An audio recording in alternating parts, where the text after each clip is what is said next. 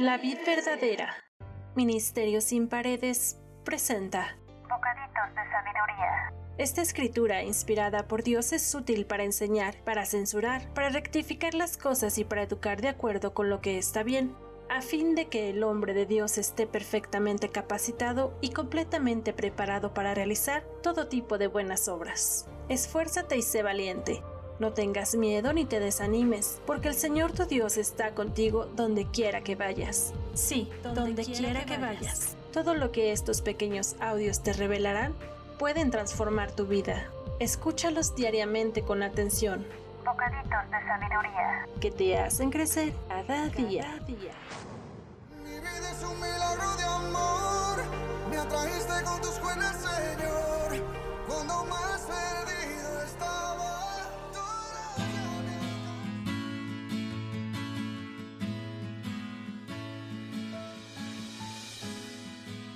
Hola, ¿qué tal? Deseo que estés teniendo un día lleno de bendiciones. Hoy hablaremos del fuerte espíritu de Naam. En Proverbios 18 del 14 al 18 nos dice, precipitarse a responder antes de escuchar los hechos es a la vez necio y vergonzoso.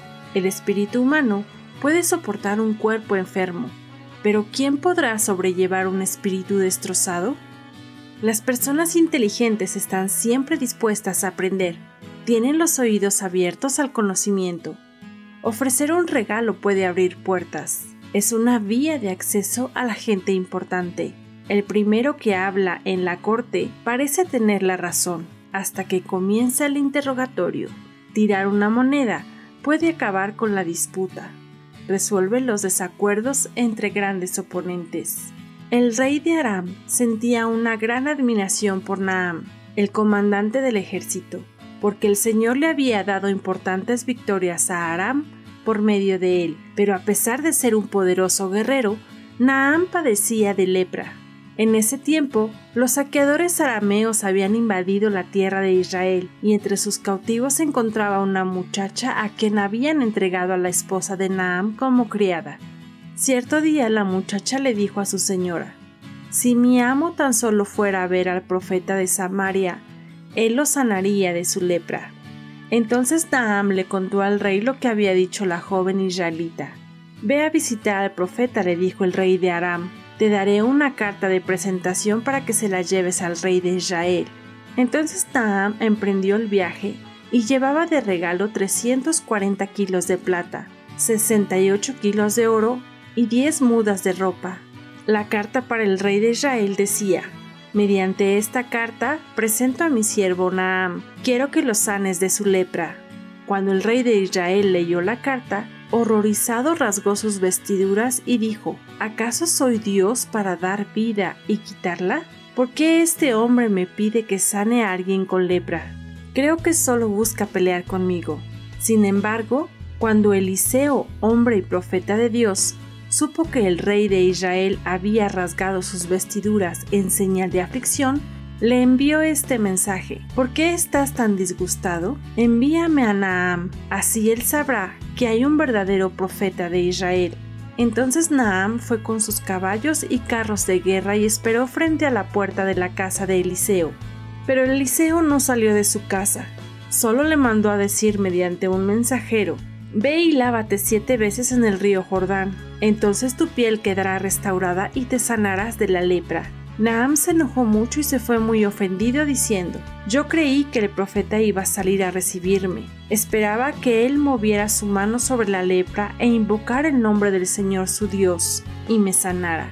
¿Acaso los ríos de Damasco, el Albana y el Farfar no son mejores que cualquier río de Israel? ¿Por qué no puedo lavarme en uno de ellos y sanarme? Así que Naam se dio vuelta y salió enfurecido. Sus oficiales trataron de hacerle entrar en razón y le dijeron, Señor, si el profeta le hubiera pedido que hiciera algo muy difícil, ¿usted lo habría hecho?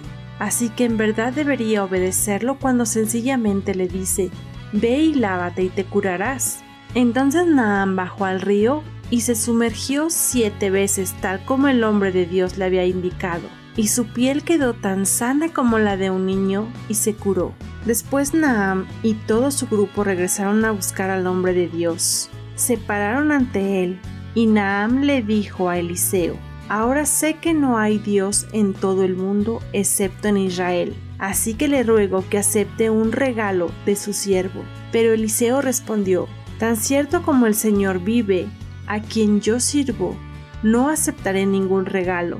Aunque Naam insistió en que aceptara el regalo, Eliseo se negó. Entonces Naam le dijo, Está bien, pero permítame por favor cargar dos de mis mulas con tierra de este lugar, y la llevaré a mi casa, y a partir de ahora nunca más presentaré ofrendas quemadas o sacrificios a ningún otro Dios que no sea el Señor. Así que Naam emprendió el regreso a su casa.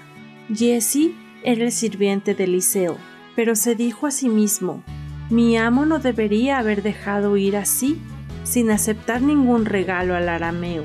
Tan cierto como el Señor vive, yo iré tras él y le sacaré algo. Entonces Jesse salió en busca de Naam. Cuando Naam vio que Jesse corría tras él bajo su carro de guerra, fue a su encuentro. Entonces le dijo, ¿Está todo bien? Sí, contestó Jesse. Pero mi amo me mandó a decirle que acaban de llegar dos jóvenes profetas de la zona montañosa de Efraín, y él quisiera 34 kilos de plata y dos mudas de ropa para ellos. Por supuesto, contestó Naam, llévate el doble de la plata. Así que le dio dos mudas de ropa, amarró el dinero en dos bolsas y mandó a dos de sus sirvientes para que le llevaran los regalos. Cuando llegaron a la ciudadela, Jesse tomó los regalos de mano de los sirvientes y los despidió. Luego entró a su casa y escondió los regalos. Cuando entró para ver a su amo, Eliseo le preguntó, ¿A dónde fuiste, Jesse? A ninguna parte le contestó él, pero Eliseo le preguntó, ¿no te das cuenta de que yo estaba allí en espíritu cuando Naam bajó de su carro de guerra para ir a tu encuentro? ¿Acaso es momento de recibir dinero y ropa, olivares y viñedos, ovejas y ganados, sirvientes y sirvientas? Por haber hecho esto, tú y todos tus descendientes sufrirán la lepra de Naam para siempre. Ahora analicemos el caso de Naam y el de Jesse. Naam estaba enfermo de lepra, pero tenía un espíritu animado y fuerte. Aunque era soldado del enemigo del profeta, se arriesgó a ir para que lo sanaran. Hizo a un lado su soberbia y obedeció. Y lo mejor de todo es que fue agradecido tanto con Dios como con el profeta Eliseo, tratando de compensar por haberlo sanado de la lepra. Pero por el otro lado tenemos a Jesse, sirviente de Eliseo, que aún él siendo sano tenía un espíritu pobre y ambicioso, mintió y desobedeció a Eliseo. Así que no solo se quedó con su espíritu enfermo, sino que su cuerpo también enfermó de lepra. Una de tantas lecciones que nos deja esta historia podría ser que teniendo una buena actitud y un espíritu sano, se puede soportar un cuerpo enfermo, pero aún con un cuerpo sano, no podremos sobrellevar un espíritu destrozado y enfermo.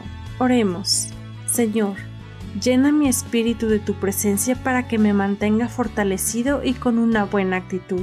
Necesitamos abstenernos de las tentaciones y confiar en que en tus manos se encuentran las aflicciones y nuestras enfermedades tanto físicas como emocionales. Sana nuestras enfermedades tanto espirituales como del cuerpo con tu poderosa sangre, mi Señor, y ayúdanos a vivir en libertad. Amén. Si te gustaría conocer la historia completa, la puedes encontrar en Segunda de Reyes 5. Hasta la próxima.